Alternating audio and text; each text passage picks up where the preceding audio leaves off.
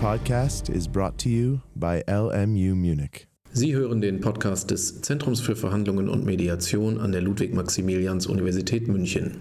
Gespräche zu Verhandlungen, zur Mediation, zu Schiedsverfahren und zu anderen Verfahren der außergerichtlichen Konfliktbeilegung.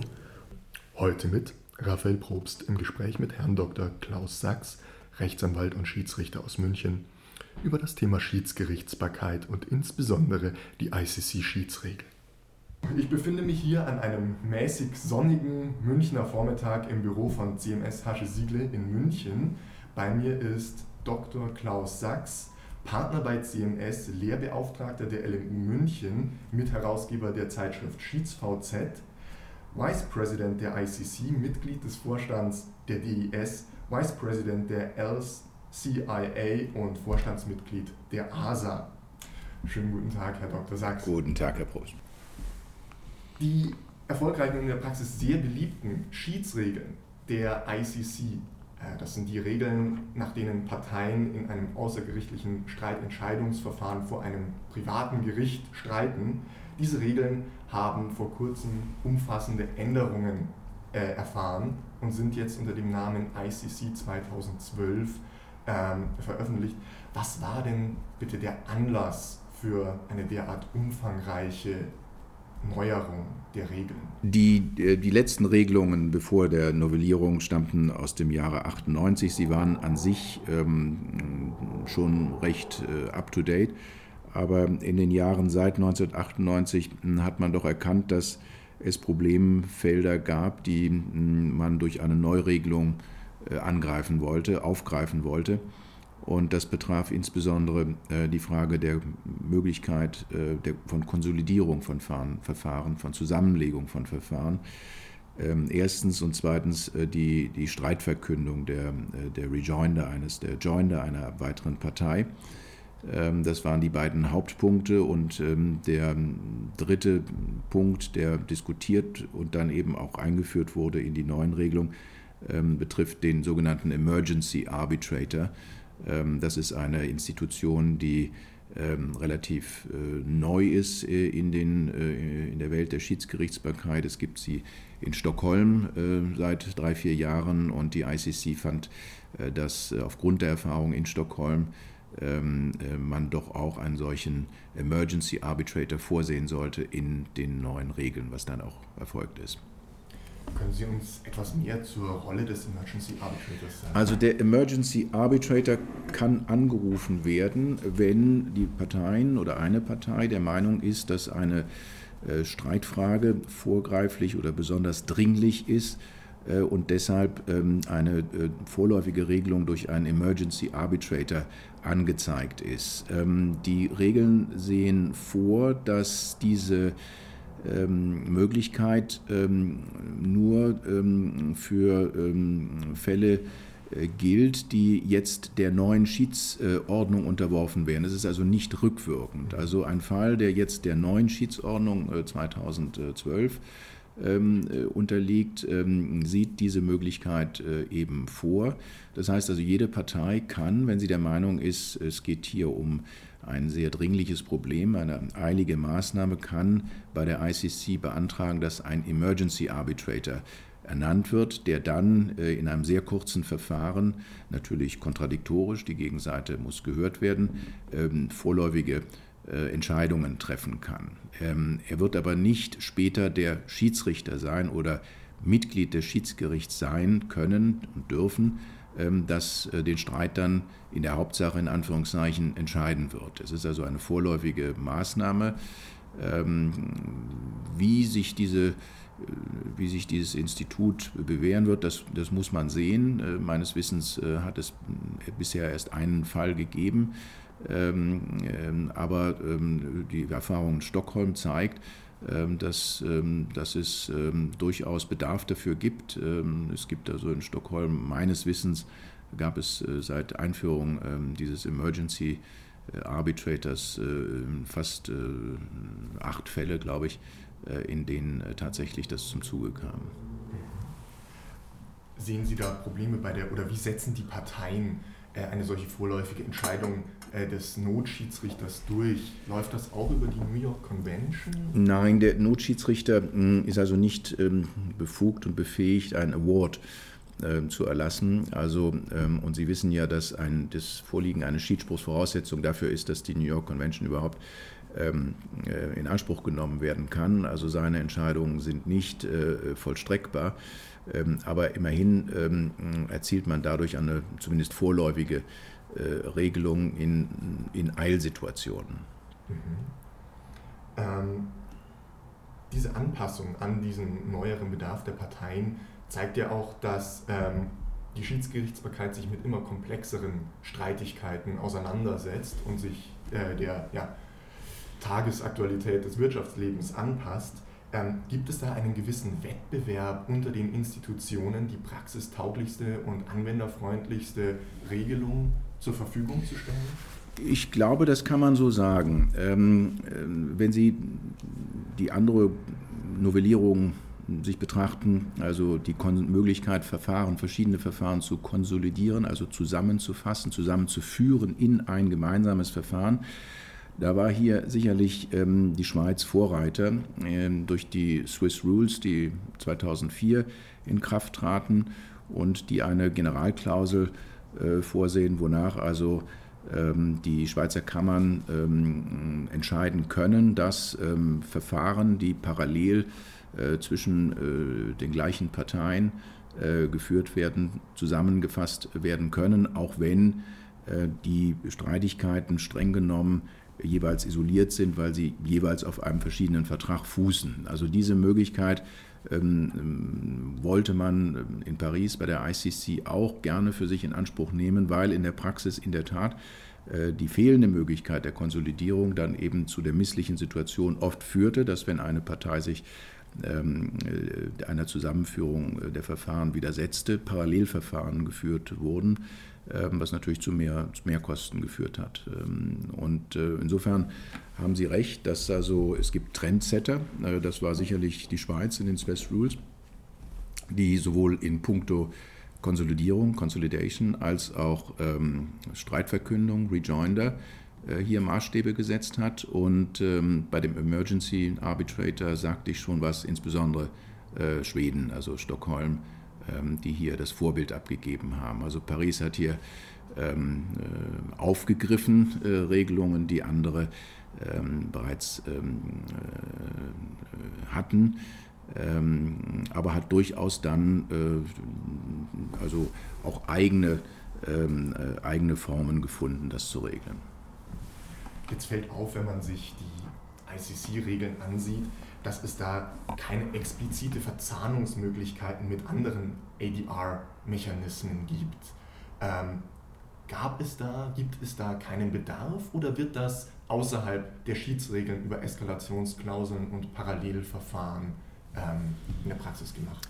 Ja, die Frage ist, was man unter Verzahnung versteht. Ähm, ähm, ich glaube, der, der Trend ist eher der, dass man die verschiedenen Möglichkeiten, ähm, einen äh, Streit äh, beizulegen, also die verschiedenen ADR-Möglichkeiten, ähm, zunächst einmal nebeneinander ähm, äh, zur Verfügung gestellt werden, sozusagen zur Disposition der Parteien, die aus diesem, aus diesem Instrumentenkasten dann äh, die äh, Streitschlichtungsmöglichkeit auswählen können, die sie für am besten geeignet halten. Wenn Sie an die DIS zum Beispiel denken, die DIS hat in den letzten Jahren ähm, viele solcher Tools entwickelt. Also es gibt die DIS-Mediationsordnung, es gibt die DIS-Schiedsgerichtsordnung natürlich, ähm, es gibt die Sportschiedsgerichtsordnung, es gibt die DIS-Regeln über, ähm, äh,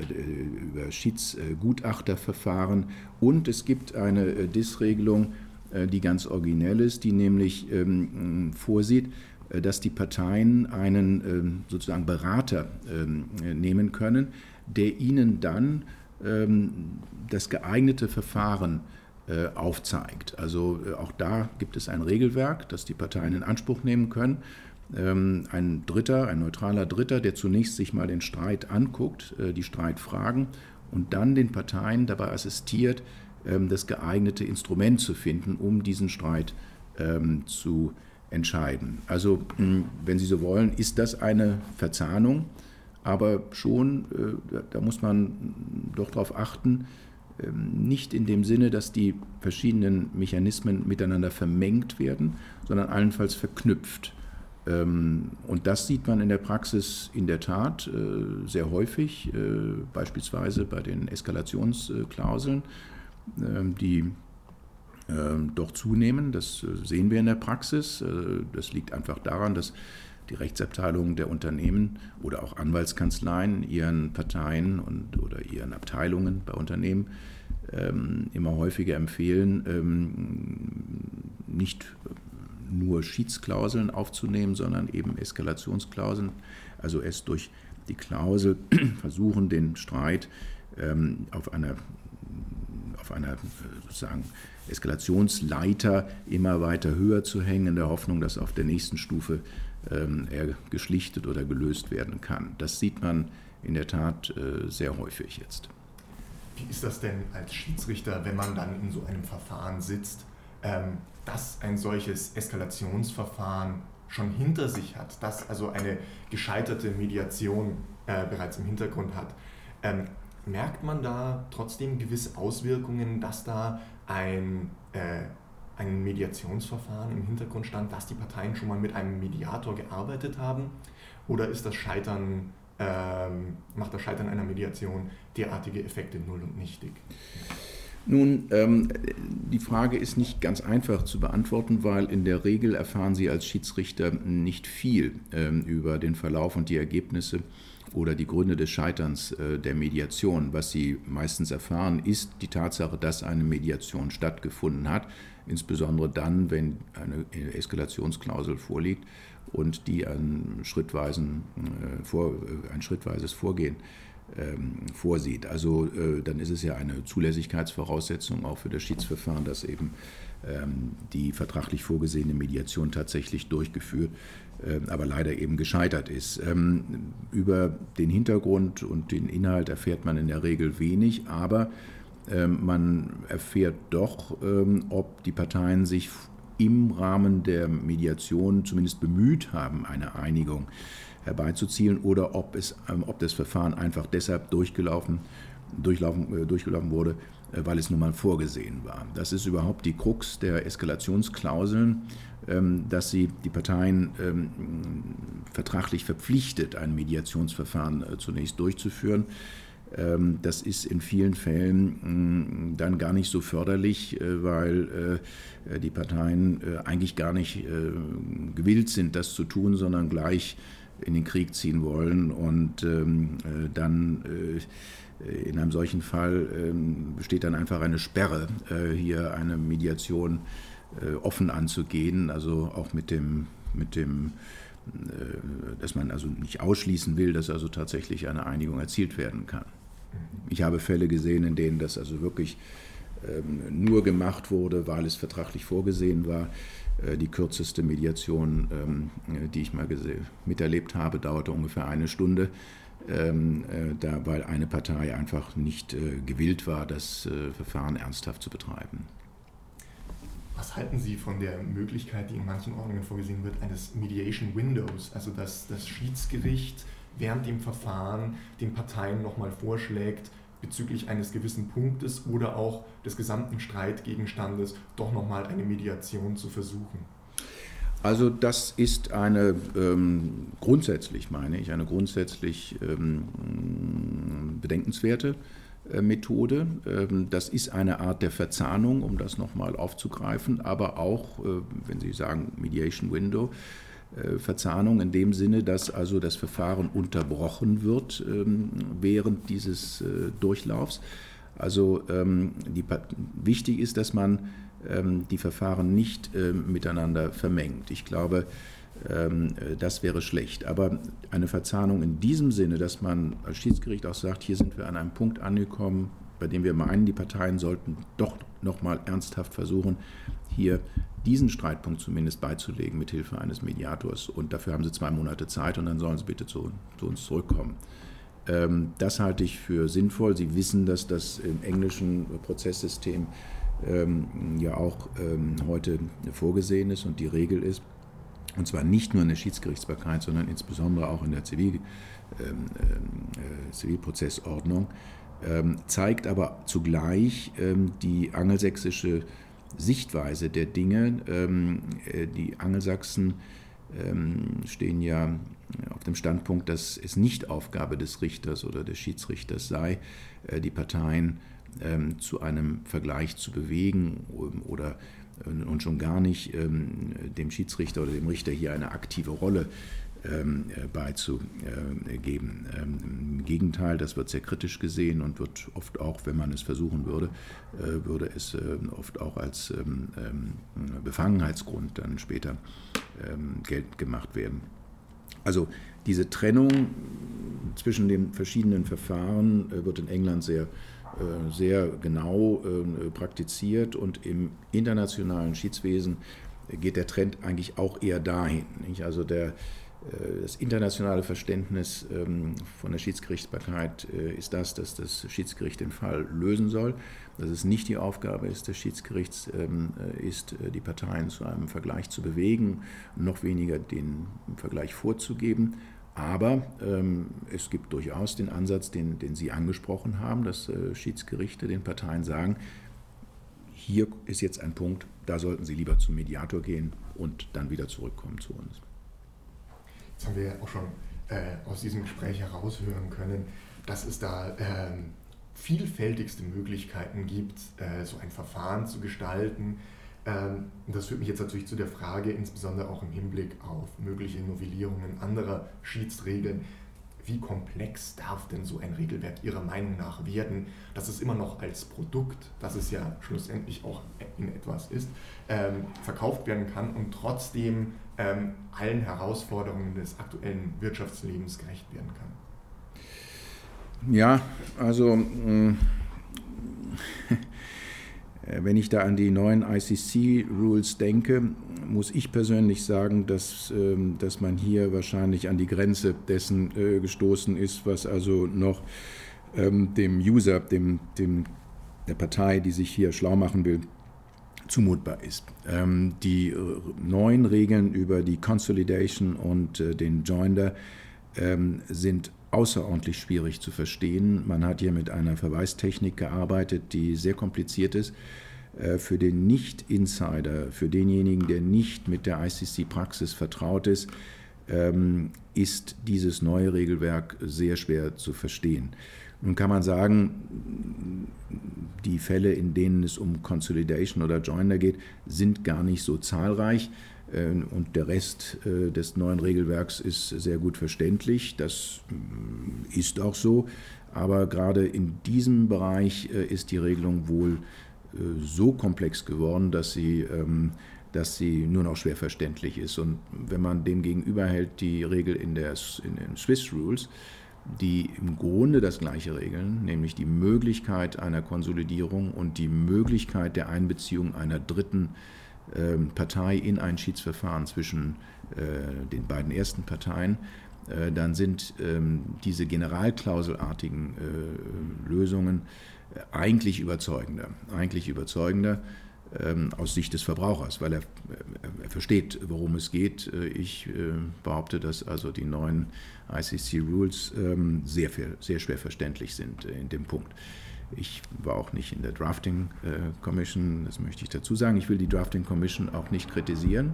Ich glaube, das Regelwerk ist in sich schlüssig und äh, wurde hochprofessionell betreut.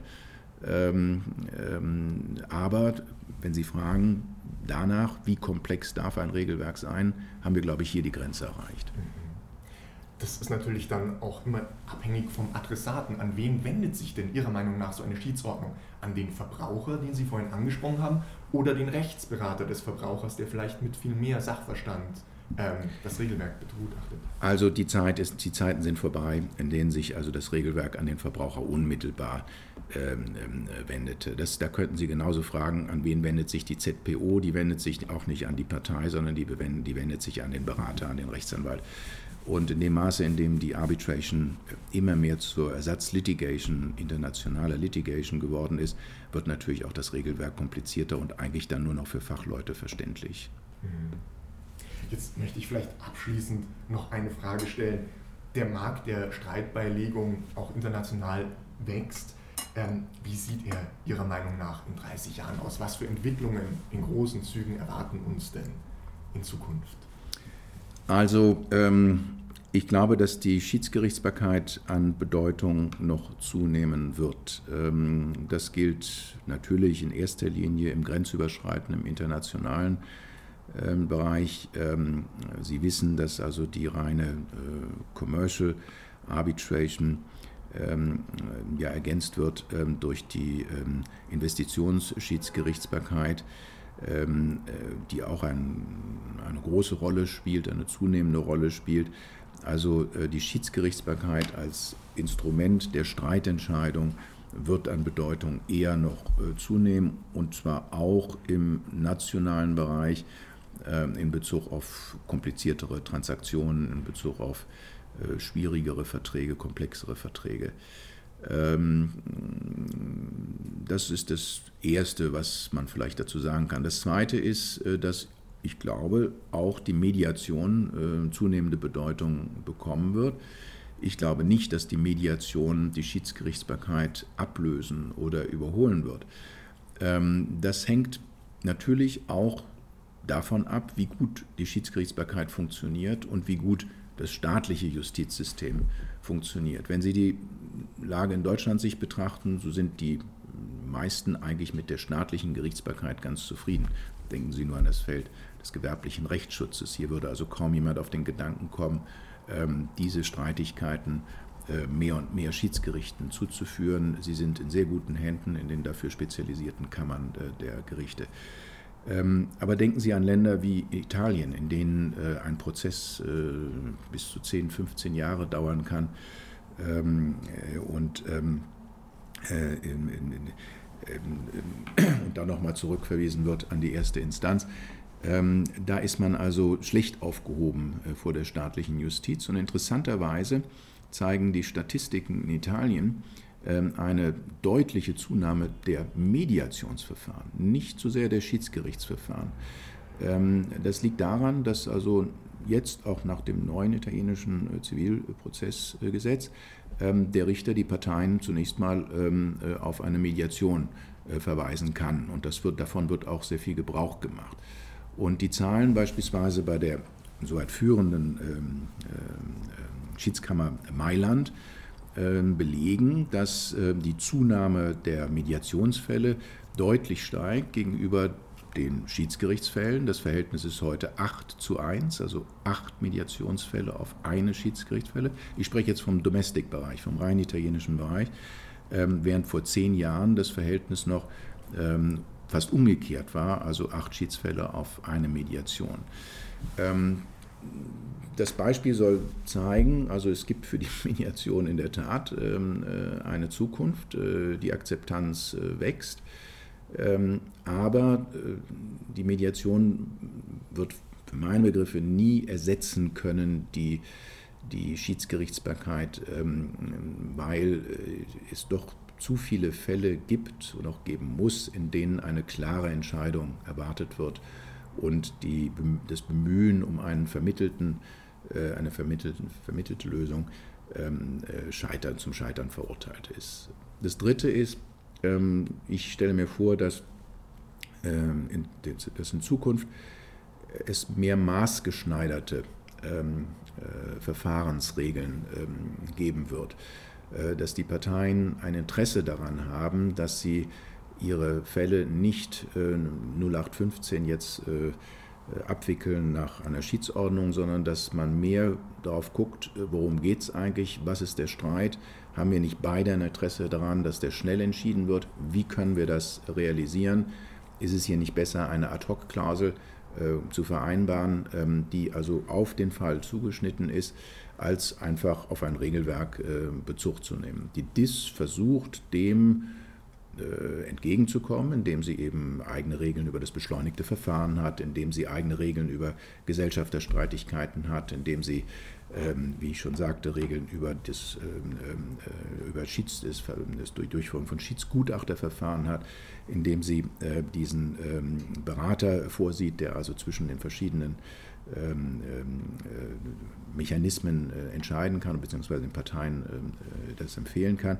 Also ich glaube ähm, und ich hoffe, dass es in Zukunft mehr zu maßgeschneiderten Lösungen kommt und dass auch die Berater und die Parteien sich dessen bewusst sind, dass es solche Lösungen gibt. Wir beraten gerade in einem Fall in einem größeres Unternehmen, das aber auf dem Gebiet der Schiedsgerichtsbarkeit noch keine großen Erfahrungen hat. Und die waren doch ähm, relativ erstaunt, ähm, was man nun alles ähm, gestalten könnte. Wir überlegen uns also, und äh, die Gegenseite ist damit im Prinzip auch einverstanden, ein beschleunigtes Verfahren durchzuführen, weil es einfach um Fragen geht, die, äh, die möglichst schnell beantwortet werden sollen und sind dabei, jetzt eine maßgeschneiderte äh, Schiedsvereinbarung äh, zu verhandeln und zu vereinbaren, mit dem Ziel, noch vor dem Sommer in einer äh, wirtschaftlich bedeutenden Frage, aber auch einer konkreten Frage eine Entscheidung ähm, äh, herbeizuführen durch ein Schiedsgericht.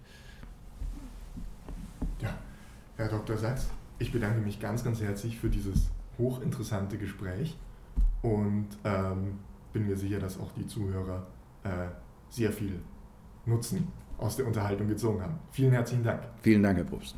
Sie hörten den Podcast des Zentrums für Verhandlungen und Mediation an der Ludwig-Maximilians-Universität München. Weitere Informationen über das CVM und dessen Programm erhalten Sie unter www.c-v-m.org.